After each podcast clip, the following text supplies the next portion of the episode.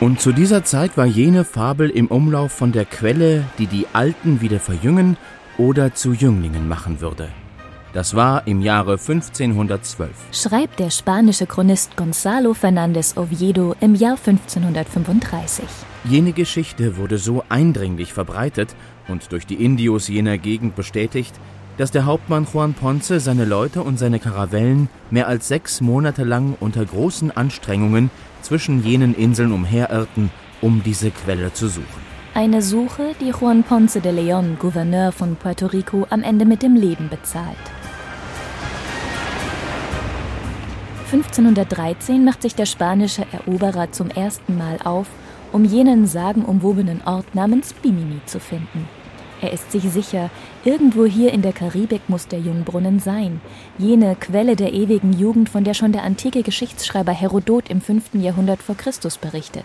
Juan Ponce de Leon entdeckt zwar keinen Jungbrunnen, dafür aber das heutige Florida. 1521 macht sich Ponce de Leon erneut auf die Suche. Dieses Mal wird er an der Südküste Floridas von hier lebenden Indigenen angegriffen. Er stirbt durch einen vergifteten Pfeil. Es war schon ein großer Streich gewesen, den sich die Indios erlaubten, als sie die Geschichte erzählten.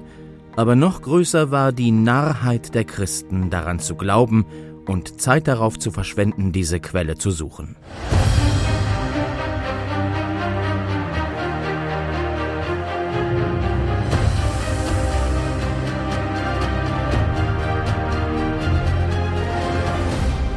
Ihr hört Terra X History, der Podcast. Ich bin Mirko Drotschmann und in dieser Folge geht es um die Geschichte des Alters und des Alterns. Der spanische Eroberer Juan Ponce de Leon, von dem ihr gerade gehört habt, der wird vermutlich für immer mit der vergeblichen Suche nach dem Jungbrunnen verbunden sein. Ob er tatsächlich daran geglaubt hat, das ist nicht überliefert, aber der Wunsch nach Unsterblichkeit und ewiger Jugend begleitet die Menschen vermutlich schon seit Anbeginn. Zumindest die Suche nach der ewigen Jugend ist für Kosmetikindustrie und Schönheitschirurgie ein Milliardengeschäft. Da werden mit dem Skalpell Tränensäcke wegoperiert oder Hängebusen gestrafft, auf kahlen Männerköpfen Haare implantiert, mit Botox Falten geglättet oder mit Hyaluron Lippen aufgespritzt. Das Altern aufhalten kann man damit allerdings nicht. Wir leben in einer Gesellschaft, in der jeder lange leben möchte. Nur alt werden, das will niemand. Das Altern hat ein ziemlich negatives Image. Aber woher kommt das? Warum mangelt es uns scheinbar an Respekt, wenn wir über alte Menschen sprechen oder ihnen begegnen? Und warum trauen wir Menschen ab einem bestimmten Alter nur noch wenig zu? Alter wird heute oft noch mit einer Krankheit gleichgesetzt, gegen die es keine Medikamente gibt. Aber wie war das in der Geschichte? Wie waren Alte zum Beispiel in der römischen und griechischen Antike angesehen? Und wie kommt es, dass wir heute zwar von Diversität reden, aber Alte damit oft nicht gemeint sind? Jeder zweite Erwachsene ist nach einem Bericht der Weltgesundheitsorganisation WHO voreingenommen gegenüber älteren Menschen. 2003 sorgte der Vorsitzende der Jungen Union, Philipp Missfelder, damals Anfang 20, für deutschlandweite Empörung. Er forderte aus Kostengründen keine Hüftoperationen mehr für Menschen über 85. Die Bild-Zeitung titelte damals, Zitat, Schämt euch, Deutschlands Alte schäumen vor Wut. Kritik kam von allen Seiten von der Seniorenunion der CDU, vom Deutschen Kinderschutzbund und auch von der damaligen Bundesfamilienministerin Renate Schmidt. Vor dem Hintergrund eines 85-Jährigen, der an einer schweren Krankheit leidet und dem man zumutet, an Krücken zu gehen, dann ist ein solches Beispiel einfach unangemessen, unerträglich. Damit schadet Herr Missfelder einer vernünftigen Diskussion über ökonomische Generationengerechtigkeit in Deutschland. Das ist in meinen Augen eine inhumane Äußerung und die ist auch mit Jugend nicht zu entschuldigen. Philipp Missfelder hat damals in der Debatte um die Hüft-OPs versucht, seine Äußerung zu erklären. Das Beispiel ist ein sehr überzeichnetes. Und es geht mir auch nicht darum, irgendjemand welche Leistung abspenstig zu machen, sondern es geht mir wirklich um auf die Problemstellung unseres Gesundheitswesens aufmerksam zu machen. Es droht in Deutschland, dass wir zu englischen Verhältnissen bekommen und das will ich ausdrücklich nicht. Philipp Missfelder ist übrigens 2015 mit nur 35 Jahren viel zu früh gestorben. Zu viele Alte, so auch heute noch die gängige Vorstellung, belasten Pflege- und Rentenkassen und das Gesundheitssystem. Wahre Horrorszenarien werden da gezeichnet. Von einer vergreisten deutschen Gesellschaft ist die Rede, wo in Zukunft niemand mehr da ist, um die hinfälligen Alten zu pflegen. Wahr ist, Deutschland ist eine alte Gesellschaft. Rund 25 Millionen Menschen hier sind über 60 Jahre alt, Tendenz steigend. Die durchschnittliche Lebenserwartung in Deutschland liegt inzwischen bei 81 Jahren. Dabei ist Deutschland nicht mal das älteste Land Europas. Die Italiener zum Beispiel sind noch älter. Aber wahr ist auch, die Geschichte von der Masse der Gebrechlichen stimmt so nicht. In Deutschland waren 2022 von den 65 bis 79-Jährigen nur rund 14 Prozent pflegebedürftig. Mit steigendem Alter steigt die Pflegebedürftigkeit dann zwar rasch an, von den über 80-Jährigen sind etwa 70 Prozent auf Hilfe angewiesen, die meisten Älteren wohnen aber allein zu Hause und werden dort von Pflegediensten oder Angehörigen versorgt. Und wenn sie dann doch irgendwann in ein Heim müssen, dann ist das meist erst kurz vor ihrem Tod.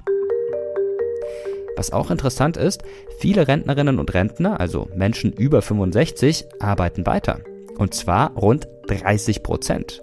Die meisten einer Umfrage aus dem Jahr 2018 zufolge übrigens nicht wegen des Geldes, sondern weil sie Spaß an der Arbeit haben, eine Aufgabe suchen und den Kontakt zu anderen Menschen brauchen. Das Bild vom schmarotzenden Rentner, der das Geld auf Kreuzfahrten verpulvert, das die junge Generation mühsam erarbeitet, das stimmt also überhaupt nicht. Aber mit spätestens 55 ist es auf dem deutschen Arbeitsmarkt für die meisten so gut wie unmöglich, einen neuen Job zu bekommen. Das war 2004, also vor fast 20 Jahren, auch schon so. Damals hat der frühere FAZ-Mitherausgeber Frank Schirmacher ein Buch veröffentlicht mit dem Titel Das Methusalem-Komplott. Darin geht es um unsere immer älter werdende Gesellschaft mit ihrem überaus negativen Altersbild. Wir leben in einer Gesellschaft, wo 50 Prozent der Betriebe keine über 50-Jährigen einstellen. Mit etwas Distanz ist das der pure Wahnsinn. Es ist etwas, wo man sich eigentlich fragt, wie so etwas auch rein gesetzlich geht, weil ja die Menschen jenseits der 50 genauso kreativ sind wie die unter 50. Dieses Interview ist nun fast 20 Jahre her, aber geändert hat sich so gut wie nichts. Überall wird über den Fachkräftemangel gejammert. Die richtigen Schlüsse ziehen daraus bislang nur wenige. Bundeskanzler Olaf Scholz hat deshalb neulich gesagt, man solle doch die, Zitat, blöde Diskussion um die Rente mit 70 erst einmal beenden und zusehen, die Perspektiven für ältere Arbeitssuchende zu verbessern. Und genau darum kümmert sich die Agentur Age Force One in Köln. Sie ist eine von vielen Beratungsfirmen, die sich um die Vermittlung von Älteren, ob schon in Rente oder kurz davor, kümmern. Frank Leihausen ist Co-Gründer der Agentur. Wir haben immer noch ein Altersbild in den Köpfen der Personaler und auch unter der vielen Führungskräfte, wo alt gleich unproduktiv, weniger fit und weniger interessiert an Bildung da ist. Von daher kann ich Herrn Scholzer nur zustimmen. Erstmal in die eigene Nase packen. Wie gehen wir denn mit Älteren um und wie berücksichtigen wir als Unternehmen Ältere in der Rekrutierung? Gerade in Zeiten des Fachkräftemangels finde ich skandalös, dass so wenige Unternehmen da aktiv sind. Wenn man sich anschaut, der durchschnittliche Altersrentenbezug in Deutschland liegt bei knapp 20 Jahren. Also wenn ich in den Ruhestand gehe, habe ich noch 20 Jahre vor mir. Und unterstellen wir mal im Schnitt, dass davon noch 15 bis 17 Jahre gesunde, gute Jahre sind, dann habe ich viel Zeit. Und die Zeit kann ich ja verwenden für meine Familie, vielleicht als pflegender Angehörige, aber auch im Ehrenamt, gesellschaftlich oder aber wieder im Job. Frank Leihausen sagt, es gebe ein Riesenpotenzial an älteren Menschen, die arbeiten wollten und könnten.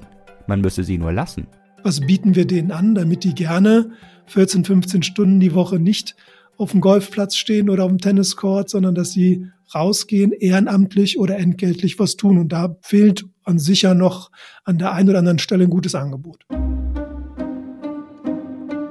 Altersdiskriminierung ist übrigens kein Phänomen des 21. Jahrhunderts. Schon 1906 sorgte der kanadische Arzt und Historiker William Osler weltweit für Empörung, nicht nur unter den Alten. Menschen seien ab 40 schon vergleichsweise nutzlos und mit 60 gänzlich entbehrlich. Mit 61 Jahren könne ein friedlicher Abgang durch Chloroform das sein, was für jeden wünschenswert wäre. Natürlich war das Satire und William Osler meinte das nicht ernst, aber offenbar hat er damit schon Anfang des 20. Jahrhunderts einen Nerv getroffen. Aus der frühen Neuzeit ist die Geschichte eines gewissen John Aubrey überliefert. Der britische Antiquar schrieb in den 1680er Jahren über das Holy Mall, das angeblich an der Innentür einer Kirche in Somerset hing und dass der Sohn nehmen konnte, wenn der Vater 70 war, um ihm auf dem Kopf zu schlagen, da er schwach und nicht mehr von Nutzen war. Mit dem Holy Mall war ein schwerer Hammer gemeint. Aber auch diese Geschichte ist natürlich Unfug. Sie treibt nur auf die Spitze, was sich in vielen Köpfen bis heute festgesetzt hat. Wer ein gewisses Alter überschritten hat, sollte abtreten und den Jungen Platz machen und möglichst keine Ressourcen mehr verschwenden. Aber wie war das in der griechischen und römischen Antike? Wurden alte und erfahrene Menschen dort mehr respektiert und geschätzt? Genau darüber spreche ich jetzt mit Hartwin Brandt. Er ist Althistoriker an der Universität in Bamberg und forscht zur Geschichte des Alterns in der Antike. Hallo Hartwin, schön, dass du da bist. Hallo. Der Titel deines Buchs ist Wird auch silbern mein Haar. Und das ist Teil eines Ausspruchs des athenischen Gesetzgebers Solons im sechsten Jahrhundert. Das Zitat geht dann weiter mit Lern ich immer noch vieles das klingt ziemlich positiv und lebensfroh und auch, dass von silbernem Haar gesprochen wird. Man könnte ja auch weißes oder graues Haar sagen. Wie standen denn die alten Griechen zum Altern? Fanden die das gut? Zu diesem Buchtitel muss ich noch sagen, die Übersetzung wird auch silbern mein Haar ist eine poetische Übersetzung. Eigentlich heißt dieses Distichon, wenn ich auch alt werde, so lerne ich doch immer dazu. Aber das ist natürlich tatsächlich ein Ausspruch, der auf die positiven Altersseiten abhebt. Und wenn du mich jetzt nach den Griechen fragst, dann müsste ich natürlich weit ausholen und sagen, es gibt nicht die Griechen und in Sparta ist das zum Beispiel ganz anders als in Athen oder in anderen Stadtstaaten, die wir Polis nennen. Aber in der Tat ist dieser Ausspruch ein Indiz dafür, dass man vor dem Alter im Prinzip Respekt hat, Hochachtung, dass man Alter identifiziert mit Lebenswissen, mit Weisheit, mit angesammeltem Erkenntnisvorrat und das spiegelt sich dann zum Teil eben auch in der politischen Realität dieser griechischen Polis. Das spiegelt sich in der sozialen Rangordnung. Es wird erwartet, dass man Alte besonders ehrt. Es gibt in Athen zum Beispiel tatsächlich die gesetzliche Vorschrift, dass man im Bedarfsfall, wenn man sich zum Beispiel für ein Amt bewirbt, nachweisen muss, dass man mit seinen alten Eltern respektvoll umgegangen ist und dass man für sie auch notfalls materiell gesorgt hat. Also du siehst, es gibt da etliche Aspekte, die eigentlich durchaus auf ein positives Altersbild hinweisen. Aber es gibt natürlich auch das genaue Gegenteil. Wir haben alle möglichen Zeugnisse, die die Altersleiden beklagen, die beklagen, dass man nicht mehr am soziopolitischen Leben teilnehmen kann. Wir haben auch sehr aussagefähige Zeugnisse über Alterskrankheiten, Altersleiden, da muss man sich schon vieles vorstellen, was außerordentlich negativ ist. Ich habe mal gelesen, dass nur 20 Prozent der Menschen im antiken Griechenland 50 Jahre oder älter geworden sind. Das sind nicht wirklich viele und da stellt sich mir die Frage, ab wann galt man denn eigentlich in der griechischen Antike überhaupt als alt? Ganz grob kann man sagen, es gibt eine Altersgrenze, die übrigens bei den Römern ähnlich lautet. Ab 60 Jahren gilt man als Greis, griechisch Geron oder lateinisch Senex. Mit der durchschnittlichen Lebenserwartung ist das so eine Sache. Uns fehlen natürlich eigentlich statistische Angaben, aber wir haben einen gewissen Richtwert, der hat sich vor allem auch aus den von mir schon genannten zigtausenden Grabinschriften ermitteln lassen. Fünf bis sechs Prozent vielleicht der Bevölkerung in griechischen Stadtstaaten oder im Römischen Reich sind über 60. Und wenn du sagst durchschnittliches Alter 50, da muss man sagen, es gibt für Frauen und Männer zwei große Lebensrisiken. Für Frauen ist es die Geburt oder sind es die Geburten und für Männer sind es die Kriege. Wenn man diese Hürden lebend übersteht, dann kann man durchaus sehr alt werden. Wir haben also viele Einzelbeispiele. Wir können also sagen, es gibt Männer und Frauen, die werden 80 Jahre, 90 Jahre. Es gibt sogar auch die berühmten Makrobioi, die also 100 Jahre alt werden. Im Schnitt lässt sich das schwer bestimmen. Aber ich denke schon, dass mit 50 man relativ vernünftigen Mittelwert trifft. Wie ist denn die Gesellschaft damals mit den Alten umgegangen? Es gab ja keine Alten, keine Pflegeheime, auch keine Pflegeversicherung oder solche Dinge. Wer hat sich denn um sie gekümmert? War das die Familie? Wie war das organisiert? Ja, da vermutest du ganz recht. Altersversorgung ist Privatsache. Und das gilt für Griechen wie für Römer gleichermaßen. Und im Prinzip gibt es den nicht immer gesetzlich kodifizierten, aber zumindestens doch im sozialen Kommun verankerten Anspruch, dass die jüngeren Familienmitglieder für die Älteren sorgen sollen und müssen. Also zum Beispiel in der Agrargesellschaft bei den Griechen ist es so, dass in der Regel Haus und Hof von dem alten Vater, wenn er etwa 60 ist, weitergegeben werden. Und dann hat er Anspruch darauf, auf dem Hof oder jedenfalls im engeren Umfeld zu leben. Er darf dort wohnen mit seiner Frau und er hat auch Anspruch darauf, versorgt zu werden. Das ist bei den Römern nicht anders. Wir haben zum Teil sogar auf Papyri überlieferte privatrechtliche Verträge, dass innerhalb der Familie ja Voraussetzungen geschaffen werden, die die Jüngeren verpflichten, die Älteren zu versorgen. Ich kenne zum Beispiel einen Vertrag, der wird geschlossen zwischen den Eltern und der jüngeren Tochter. Die Tochter bekommt eine relativ hohe Mitgift und verpflichtet sich vertraglich dafür, im Alter für ihre Eltern zu sorgen. Und das hat sie offensichtlich nicht getan und deswegen beschweren sich die Eltern in einer rechtlichen Eingabe. So wissen wir davon. Ganz grundsätzlich ist also Altersversorgung Privatsache. Wenn genügend Kinder da sind und wenn die entsprechendes Auskommen haben, können die für ihre Eltern sorgen. Wenn das nicht der Fall ist, dann bleibt nur lebenslange Arbeit. Und das gilt natürlich vor allem für die unteren sozialen Gruppen. Solche Einblicke gewähren uns auch literarische Texte zum Beispiel. Also der berühmteste Komödiendichter der Antike, der Grieche Aristophanes, der lässt also in seinen Komödien alte Frauen auftreten, Marktfrauen, Gemüsefrauen, die also im hohen Alter auf dem Markt stehen und noch eine Erwerbsarbeit nachgehen müssen. Das ist übrigens überhaupt interessant. In der Komödie, sowohl bei den Griechen wie bei den Römern, wird mit alten Spott getrieben. Das ist in meinen Augen ein Indiz dafür, dass man relativ souverän mit diesen Dingen umgeht und das ist nicht etwa erniedrigend oder abwertend, sondern diese Gesellschaften sind in der Lage, über sich und auch über einzelne Bevölkerungsgruppen zu lachen. Das ist heute, glaube ich, etwas anders. Da äh, sind die Empfindlichkeiten deutlich stärker ausgeprägt. Was man natürlich auch nicht hatte, war eine Krankenversicherung, die einem dann geholfen hat, wenn man zum Arzt gegangen ist, indem man nichts für bezahlen musste für diese Behandlung. Mal ganz davon abgesehen, dass die Medizin natürlich längst nicht so weit war, wie das heute der Fall ist. Da gibt es eine ganze Reihe an so typischen Alterserkrankungen, die kommen, wenn man ein gewisses Alter erreicht hat. Wie sah denn damals die medizinische Versorgung aus? Gab es damals schon besondere Alterskrankheiten? Ja, also da kann man klipp und klar sagen, dass die Medizin überhaupt, aber auch die Altersmedizin durchaus entwickelt war. Wir haben also Texte etwa von dem großen Galen von Pergamon, dem Leibarzt römischer Kaiser, der im zweiten Jahrhundert nach Christus gelebt und geschrieben hat. Da gibt es richtig altersmedizinische Traktate. Und da muss ich sagen, da ist der Kenntnisstand außerordentlich hoch. Und es gibt eine sehr entwickelte Altersmedizin. Die ist natürlich nicht billig. Da gilt das, was immer gilt. Wer Geld hat, ist besser dran. Es gibt zum Beispiel eine eigene Diätetik. Es gibt eigene Abhandlungen darüber, wie man durch eine bestimmte ausgewogene Ernährung gepaart mit körperlicher Bewegung etc. seinen Gesundheitszustand auch im Alter stabil halten kann oder wenn er schlecht ist, wieder verbessern kann. Es gibt eine durchaus entwickelte Pharmakologie, also da ist vieles möglich gewesen und auch vieles entwickelt worden. In dem berühmten sogenannten Corpus Hippocraticum, also der gesammelten medizinischen Schriftstellerei im griechischen Raum, stammt so etwa aus dem fünften bis ersten Jahrhundert vor Christus. Da findet sich sehr, sehr vieles, was sehr modern anmutet und was auch durchaus als effizient gelten kann.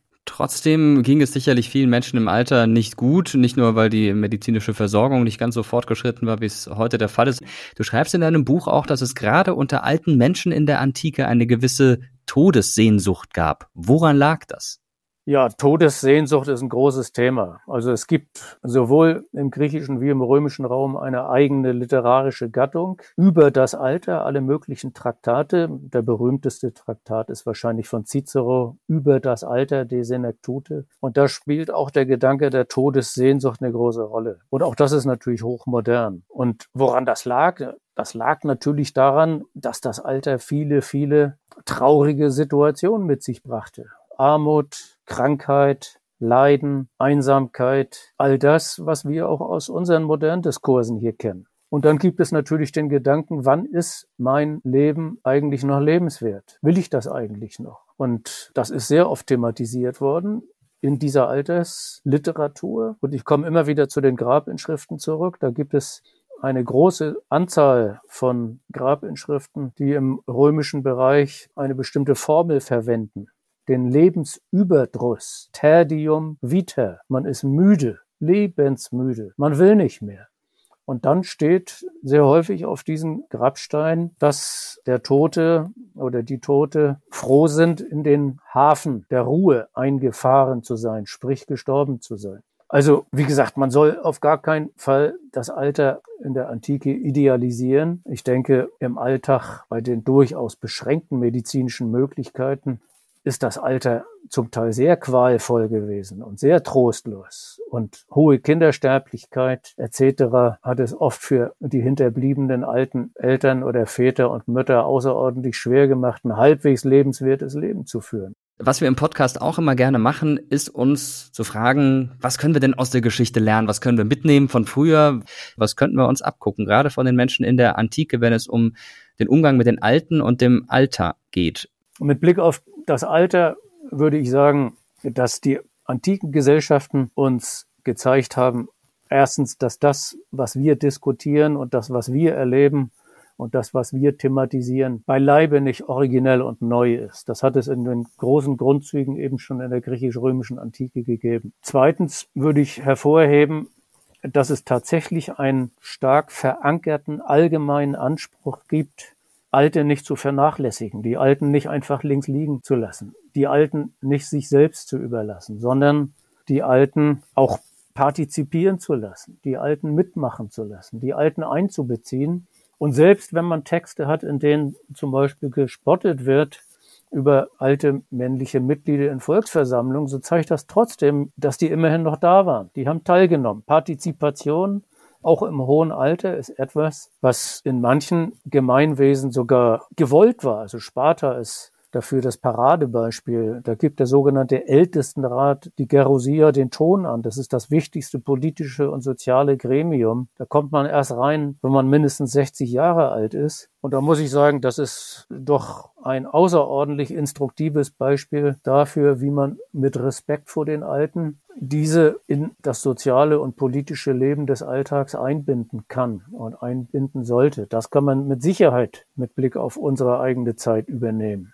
Immerhin, das ist ja ein persönlicher Abschluss. Dann haben wir doch was aus der Geschichte gelernt. Ja, ein bisschen, ne? das stimmt. Ganz herzlichen Dank auf jeden Fall für den Blick in die Vergangenheit, auf das Altern und das Alter in der Vergangenheit, insbesondere in der Antike. Hast du noch so einen, einen schlauen Spruch übers Altern aus der griechischen Antike, irgendwas höchst philosophisches, das wir uns auf die Fahnen schreiben können, wenn wir selber alt werden? Da finde ich einfach diesen Spruch, den ich da auf meinem Buchtitel hatte, den finde ich großartig. Das lebenslange Lernen, das wir ja auch immer wieder betonen. Das ist das Motto, an das sich alle halten sollten. Niemand ist zu alt, um etwas zu lernen, um etwas Neues zu lernen. Niemand ist im Übrigen zu alt, um sich fit zu halten, um fitter zu werden, als man ist. Und niemand ist zu alt, um Fehler, die man in seinem früheren Leben gemacht hat, auszumerzen und nicht weiterhin zu machen. Das ist ein schöner Schluss oder um es ein bisschen abgewandelt mit Goethe zu sagen, da stehe ich nun nicht armer Tor und bin so klug als wie zuvor, heißt ja auch irgendwie hat man nie ausgelernt. Stimmt, stimmt. Und bis zum Ende des Lebens weiß man nur, dass man nichts weiß, sozusagen. ja, herzlichen Dank dir für die Einblicke. Ja, habe ich gerne gemacht. Vielen Dank für die Einladung. Die Menschen in der griechischen und römischen Antike haben ihre Alten also mit mehr Respekt behandelt, als das heute bei uns oft der Fall ist. Dabei sind Menschen über 60 ein wichtiger Teil der Gesellschaft und zwar weltweit. Sie sind häufig an der Spitze von Politik und Wirtschaft und natürlich auch in der Musik, Literatur und Kunst zu finden. Wer wäre bei dem 84-jährigen Maler Pablo Picasso auf die Idee gekommen, ihn schon mit 65 in Rente zu schicken und ihm den Pinsel aus der Hand zu nehmen?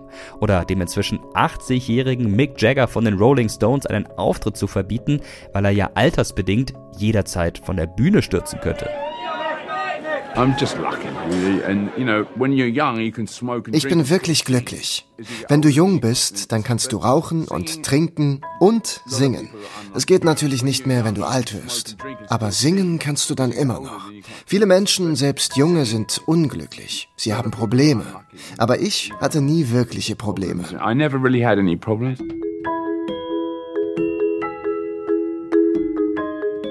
Menschen wie Mick Jagger sind ein Beispiel dafür, wie agil und fit man auch noch mit 80 Jahren oder älter sein kann. Und es gibt noch andere Beispiele. Der Präsident von Kamerun, Paul Biya, ist das älteste amtierende Staatsoberhaupt der Welt. Er ist heute 90 Jahre alt und trat sein Amt schon 1982 an. Salman ibn Abdalaziz, der König von Saudi-Arabien, ist mit 87 Jahren nur wenig jünger. Papst Franziskus ist inzwischen 86 und die dänische Königin Margarete immerhin auch schon 83. Es gibt bedeutende Unternehmer, die nicht in den Ruhestand gehen und einfach weiterarbeiten. Drogeriechef Erwin Franz Müller ist so jemand. Er ist Chef einer Drogeriemarktkette und inzwischen 91 Jahre alt. Auch der amerikanische Unternehmer Warren Buffett denkt noch lange nicht ans Aufhören. Mit 93 Jahren hält er die Fäden seiner Firma noch immer in der Hand. Von einer Weltmacht der Alten ist in den USA die Rede. US-Präsident Joe Biden ist gerade 81 Jahre alt geworden und es gibt eine ganze Reihe von US-Senatoren, die sogar noch älter sind. Charles Ernest Grassley zum Beispiel ist 90 Jahre alt. Donald Trump, der 2024 wieder als US-Präsident kandidieren will, wäre dann auch schon 78 Jahre. In den USA wird deshalb gerade über eine Altersgrenze für politische Ämter diskutiert. Die republikanische Politikerin Nikki Haley, 51, fordert Kompetenztests für Politiker über 75. We'll have term limits for Congress and mandatory mental competency tests for politicians over 75 years old. In Deutschland gibt es in den meisten Bundesländern auf kommunaler Ebene Altersgrenzen für Politikerinnen und Politiker. In Sachsen etwa kann nur jemand Bürgermeister werden, der jünger als 65 Jahre ist. In Brandenburg wurde die Altersgrenze für Bürgermeister und Landräte vor einigen Jahren abgeschafft. Dabei sind es auch Rentnerinnen und Rentner, die sich politisch engagieren. So wie Liesel Heise, die 2022 im Alter von 103 Jahren gestorben ist.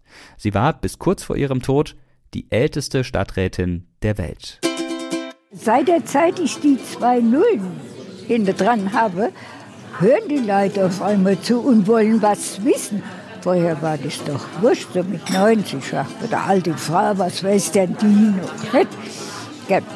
Und das nutze ich jetzt einfach schamlos aus. Ein großes Ziel ist, was für die Jugend zu schaffen und vor allen Dingen, dass wir wieder ein Schwimmbad kriegen. Die Kinder sind ja die Zukunft. Mit sage und schreibe 100 Jahren war Liesel Heise 2019 in den Stadtrat von Kirchheim-Bolanden eingezogen. Sie hat sich vor allem für junge Menschen eingesetzt. Das war ja unser Erziehungsprinzip. Verantwortung für andere übernehmen. Ja, ihr seht also, ob jemand mit 80, 90 oder 100 Jahren politisch aktiv sein kann, das lässt sich nicht so pauschal sagen. Denn wie gesund und fit jemand ist, das hängt nicht unbedingt an einer Zahl. Spätestens mit Mitte 20 setzt das Altern medizinisch nachweislich bei uns allen ein. Aber wie wir altern und wann unsere Leistungsfähigkeit merklich abnimmt, das hängt von verschiedenen Faktoren ab. Manches ist genetisch bestimmt, einiges haben wir auch selbst in der Hand. Eine ausgewogene Ernährung, moderate Bewegung und Sport, geistige Beschäftigung und vieles mehr können helfen, lange gesund zu bleiben. Es gibt medizinisch gesehen zwei Arten, das Alter eines Menschen festzustellen. Einmal das chronologische Alter, also das ist das, was auf unserem Personalausweis steht, und das biologische Alter, das aussagt, wie alt unser Körper tatsächlich ist. Dafür gibt es dann Biomarker wie Blutdruck, Seh- und Hörvermögen, die Beweglichkeit der Gelenke und noch vieles mehr. Aufhalten können wir das Altern nicht. Irgendwann verlieren wir allmählich unsere Leistungsfähigkeit und werden schwächer.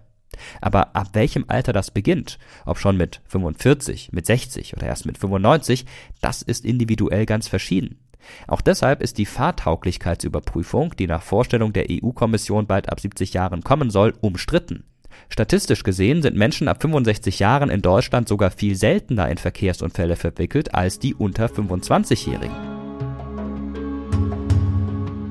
O Herrscher, mein Herr, das Alter ist eingetreten.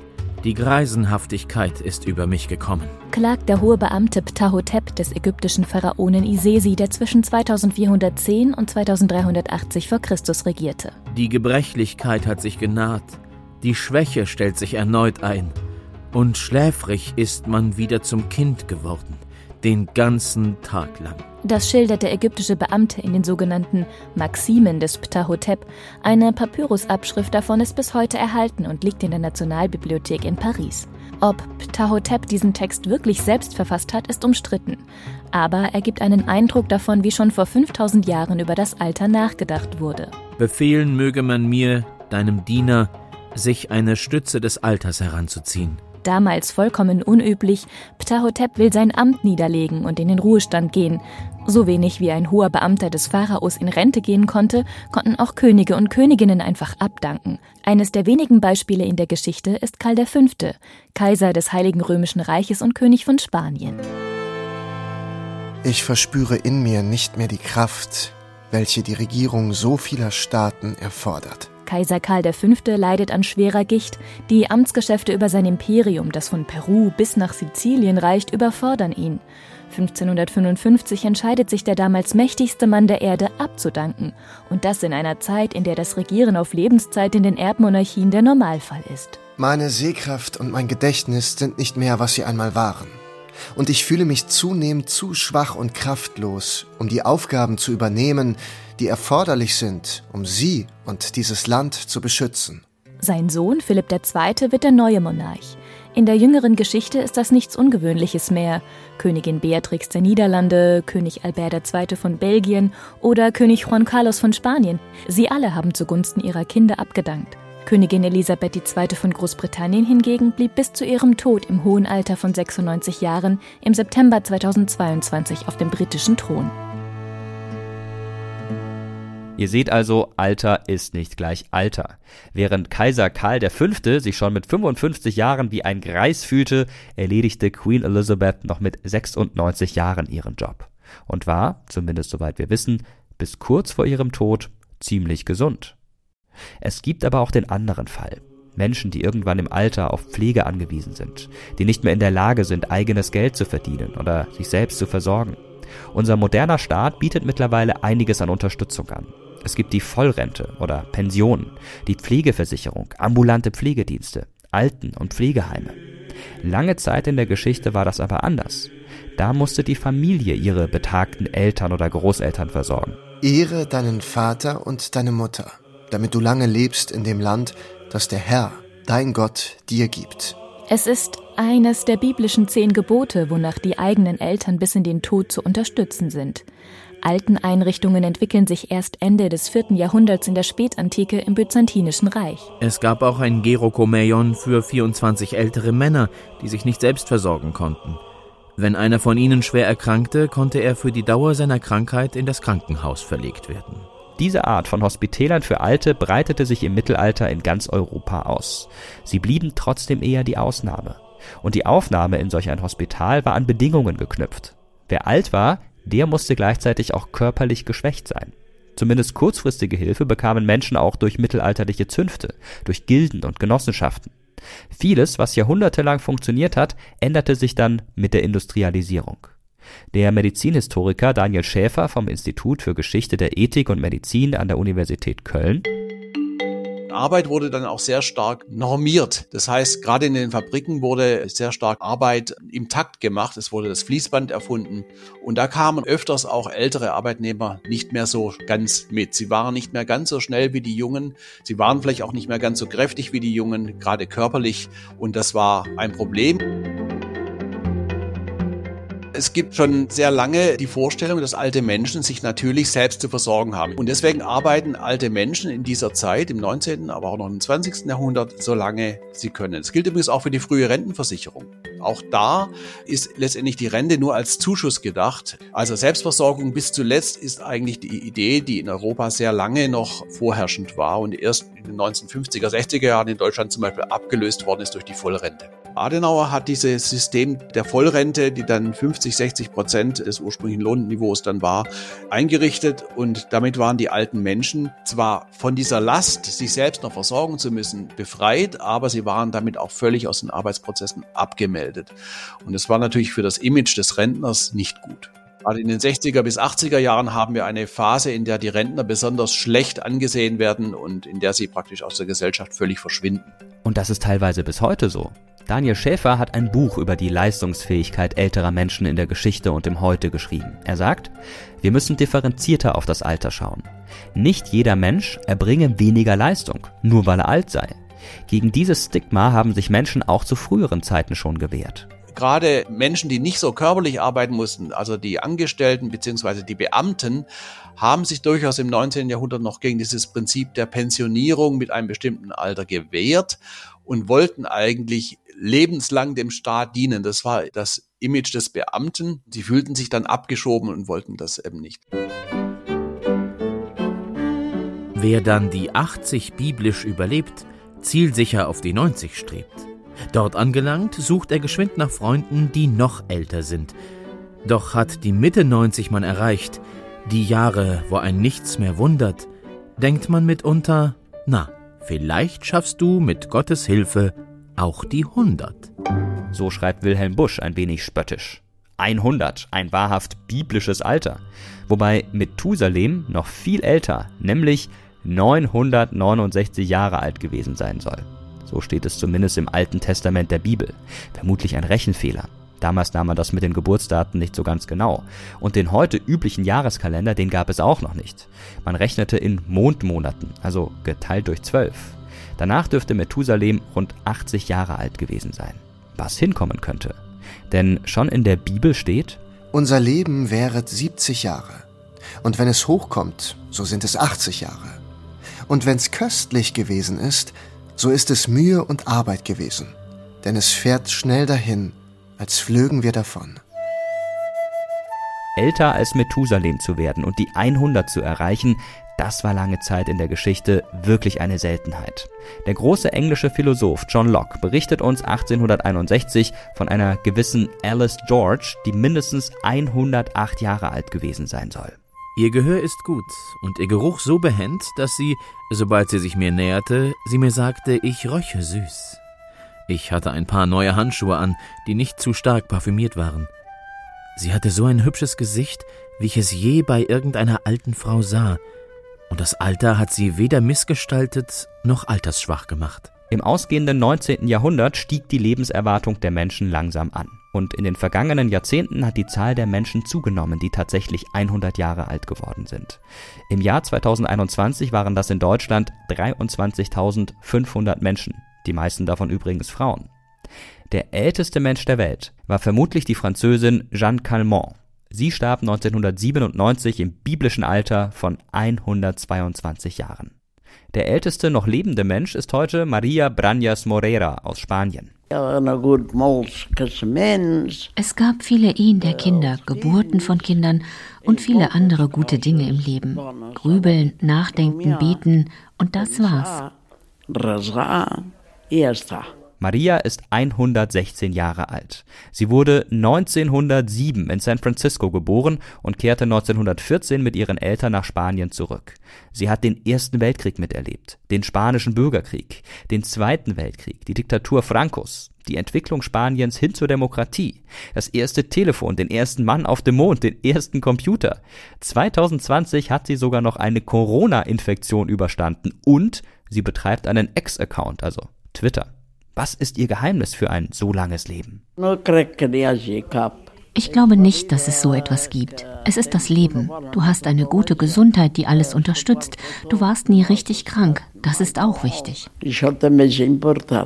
Ob es auch an Maria Brañas Wohnort liegt, dass sie so alt geworden ist? Sie lebt in Katalonien in Spanien, aber die Region gehört gar nicht zu den besonderen Gebieten auf der Welt, in denen sehr viele alte Menschen leben.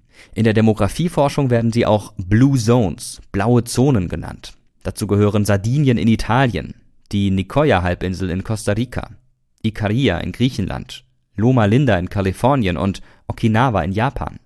Warum die Menschen gerade dort so alt werden, diese Frage beschäftigt natürlich auch Wissenschaftlerinnen und Wissenschaftler.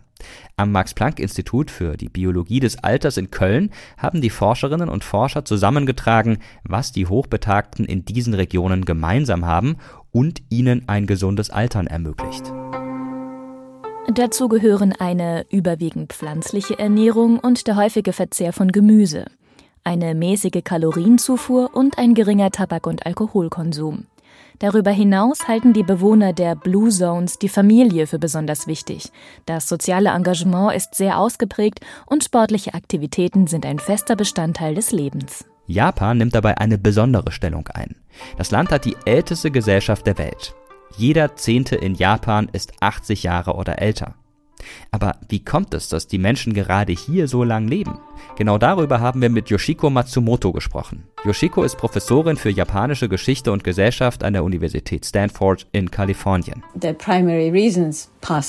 Ein Hauptgrund, weshalb gerade die Menschen in Okinawa so lange leben, ist wahrscheinlich das gute, ausgewogene Essen und die Gemeinschaft.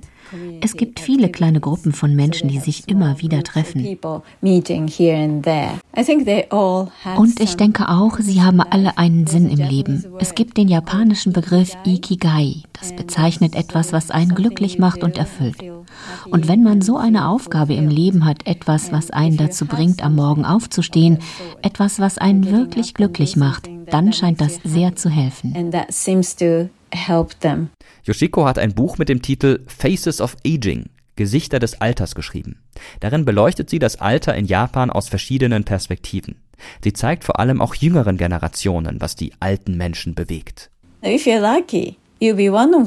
Wenn du Glück hast, wirst du auch mal einer von ihnen sein, irgendwann.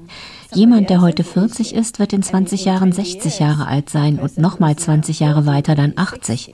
Ich denke, es ist für jeden wichtig, dass ältere Menschen über jüngere Menschen nachdenken, aber eben auch, dass jüngere Menschen an die Älteren denken. Und das gilt nicht nur für Japan. In Deutschland gibt es 100-Jährige, die noch sehr aktiv sind. Zum Beispiel Peter Meißen. Im hohen Alter hat er noch angefangen zu bloggen. Da habe ich von Geburt an geschrieben. In der Jugend, Militärzeit, russische Gefangenschaft und so weiter, Geschäftseröffnung. Dann überlege ich, was kann ich schreiben. Solche Freude hatte ich am Internet gefunden.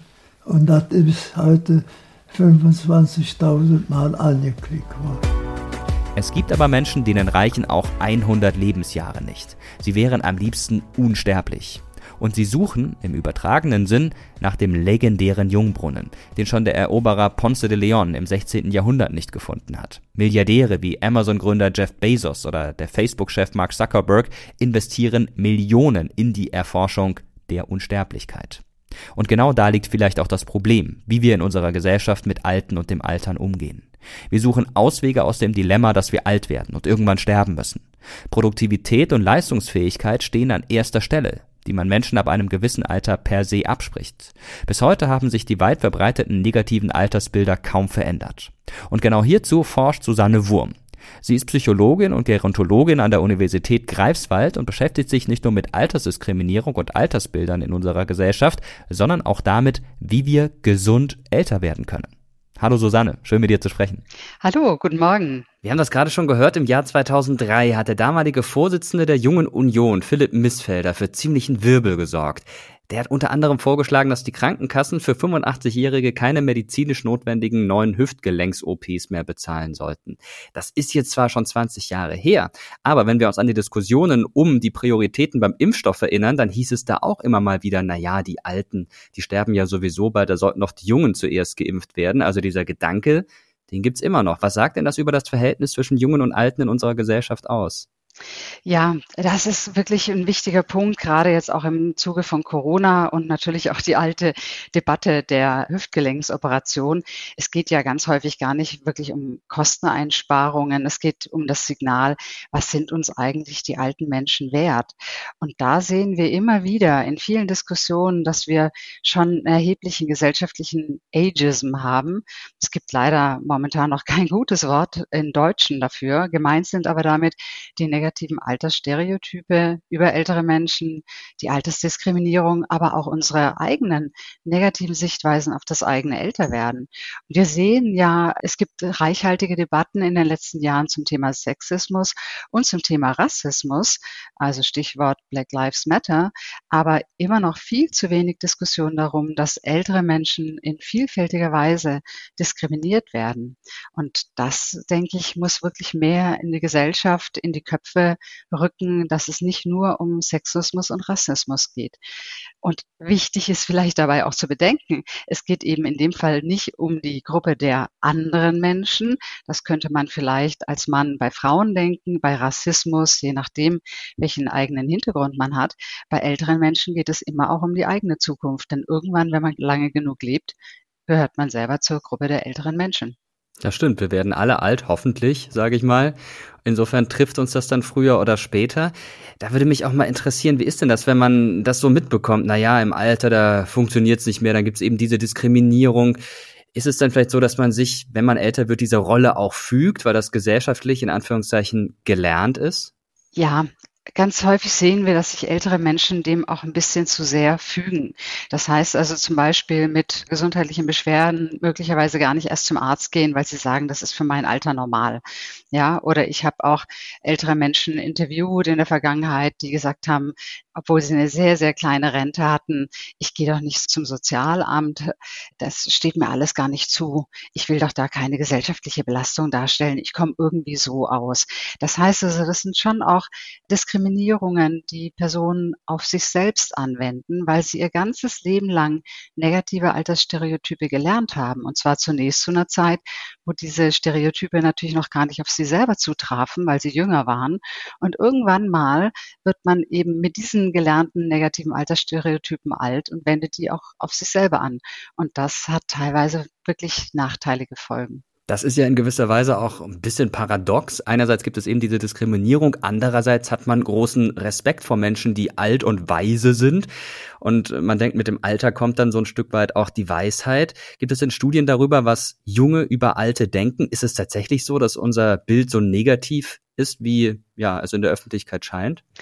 Ja, es gibt Studien. Wir haben tatsächlich selber auch eine Studie dazu gemacht, obwohl ich primär Alternsforscherin bin, also gar nicht so viele Jugendstudien mache natürlich.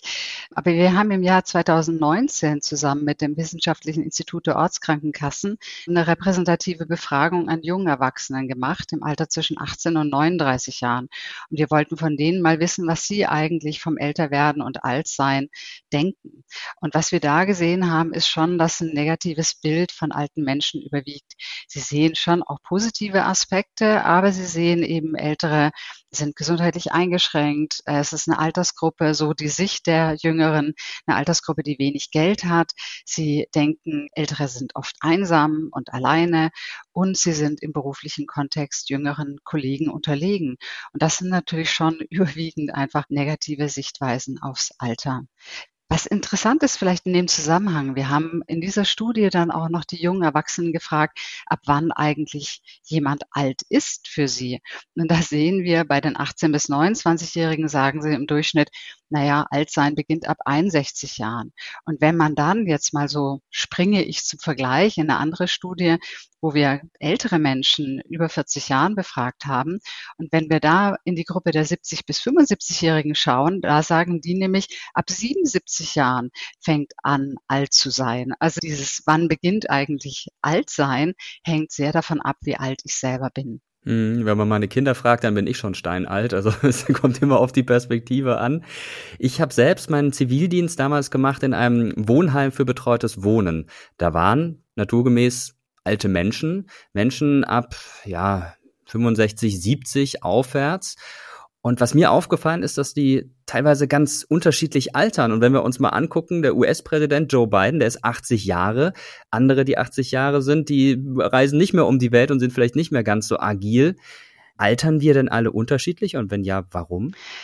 Ja, wir altern sehr individuell, sehr unterschiedlich. Und deshalb sage ich auch immer, das chronologische Alter, also sozusagen unser Geburtsjahr, ist immer weniger aussagekräftig, je länger wir leben. Und es gibt natürlich eine ganz einfache Erklärung. Wir sammeln ja im Laufe des Lebens unterschiedliche Erfahrungen an. Und die speichern sich gewissermaßen in uns, sowohl körperlich als auch psychisch. Dazu gehören gesundheitliche Erfahrungen, also Erfahrungen mit Krankheiten vielleicht. Dazu gehören aber auch mein, mein Kontext, in dem ich aufwachse, mein soziales Umfeld, meine Berufstätigkeit. All das prägt mich als Person und prägt mich natürlich, je länger ich lebe, umso länger. Und das macht aus, weshalb Menschen, je länger sie leben, immer unterschiedlicher werden, weil die sozusagen die Ansammlung dieser unterschiedlichen Erfahrungen, die wir machen, die variiert dann immer mehr. Es wird immer bunter. Und das sehen wir wirklich in der Alternsforschung, dass wir Menschen gleichen Alters überhaupt nicht miteinander vergleichen können. Stellen Sie sich zwei 75-Jährige vor.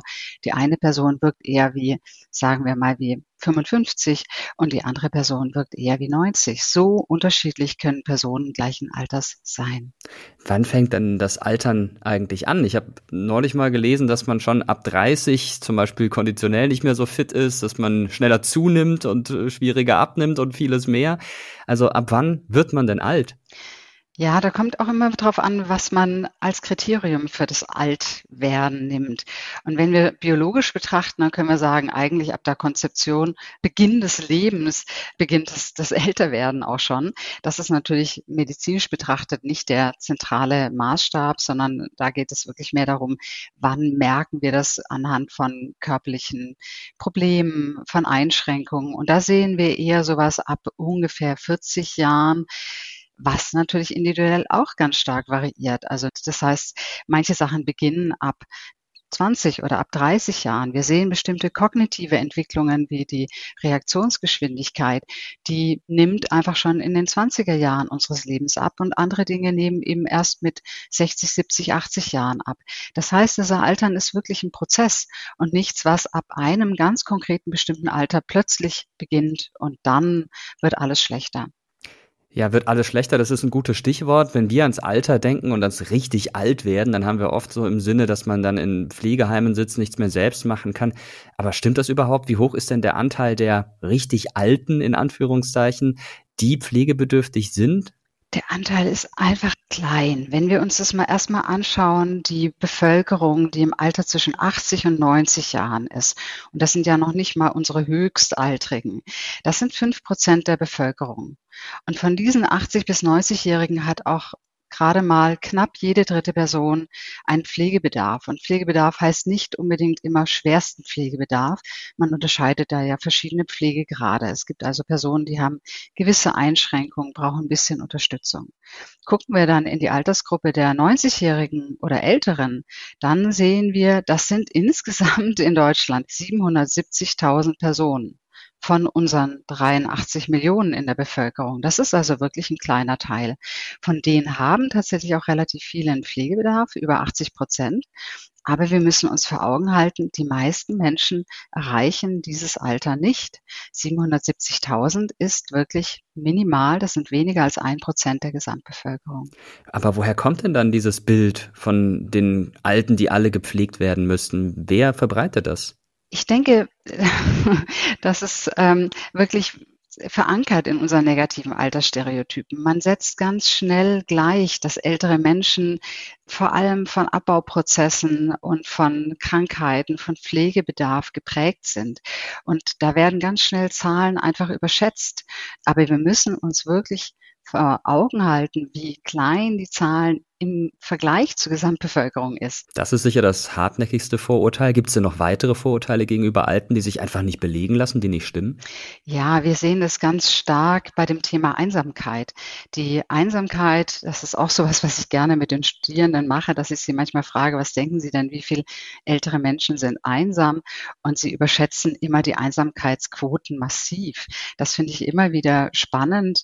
Wir sehen insgesamt anhand von großen Bevölkerungen bevölkerungsrepräsentativen Studien, dass weniger als 15 Prozent der älteren Bevölkerung in Deutschland einsam ist. In den meisten Altersgruppen zwischen dem 40. und 90. Lebensjahr sind sogar weniger als 10 Prozent der Bevölkerung einsam. Und trotzdem denken alle, mindestens 50 Prozent der älteren Menschen, häufig sind die Schätzungen sogar noch deutlich höher, sind einsam. Also das ist wirklich so ein Mythos, den kriegen wir ganz schlecht raus, auch relativ schlecht aus den Medien raus. Es wird immer wieder verbreitet, die Einsamkeit ist da sehr dominant. Wir sehen aber tatsächlich anhand von Daten, dass Einsamkeit eher ein Problem bei den jungen Erwachsenen ist und nicht bei den älteren Erwachsenen. Vorhin hast du schon angedeutet und neulich hast du es auch in einem Spiegel-Interview gesagt, dass eine positive Einstellung zum Älterwerden dazu führt, dass man am Ende tatsächlich unter Umständen länger lebt. Wie lässt sich das denn erklären?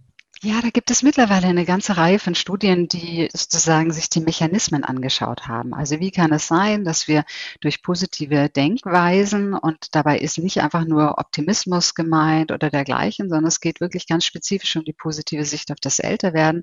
Da haben wir festgestellt in diesen Studien, dass drei Mechanismen zentral sind. Zum einen geht es um das Gesundheitsverhalten. Menschen, die eine positivere Sicht auf das Älterwerden haben, verhalten sich häufig positiver im Sinne eines gesunden, gesundheitsförderlichen Lebensstils. Sie sind körperlich aktiver, das sehen wir in Studien. Sie rauchen seltener. Sie betreiben insgesamt auch mehr Gesundheitsvorsorge. Das zweite sind physiologische Prozesse. Wir können sehen, dass diejenigen, die eine positive Sicht auf das Älterwerden haben, weniger physiologischen Stress zeigen. Das zeigen Studien zum Beispiel, die Untersuchungen mit Cortisol gemacht haben. Und wir sehen auch weniger Entzündungsprozesse im Körper. Das heißt Studien, die sich zum Beispiel das C-reaktive Protein angesehen haben. Also positives Sichtweisen auf das Älterwerden sind gesundheitsförderlich auch auf der physiologischen Ebene und schließlich natürlich auch auf der psychologischen Ebene. Das heißt also Menschen mit positiven Altersbildern können Belastungen häufig besser bewältigen. Insofern würde ich sagen, insgesamt drückt so eine positive Sicht auf das Älterwerden schon auch einfach vielfältige Ressourcen aus und möglicherweise auch Aspekte von, ich sehe einen Sinn in meinem Leben, ich habe etwas, was mich im Leben auch gewissermaßen ein bisschen antreibt, was mich interessiert, was mir Spaß macht.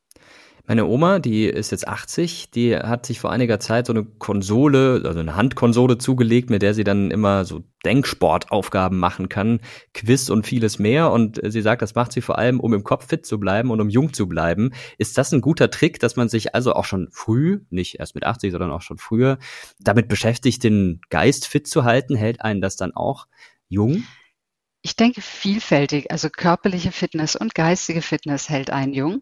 Das heißt also immer dranbleiben. Wir sagen auch vereinfacht immer use it or lose it, also alles einfach nutzen, körperlich wie psychisch wie kognitiv, um einfach buchstäblich in Bewegung zu bleiben. Das ist auf jeden Fall förderlich. Es gibt Studien, die sagen, na ja, so spezielle Denksportaufgaben für Ältere. Es gibt ja immer wieder so diese Trainingsprogramme, die sind nur von begrenztem Wert, weil wichtig ja vor allem ist, dass ich Dinge in den Alltag übertragen kann. Aber ich finde, entscheidend ist, was mir Spaß macht. Und wenn ihr bestimmte Dinge Spaß machen, deiner Oma, dann würde ich sagen, unbedingt das tun.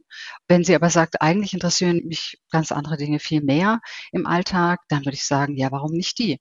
Hauptsache, man bleibt irgendwo in Bewegung, bekommt neuen Input, hat Spaß an den Dingen. Das finde ich das Entscheidende.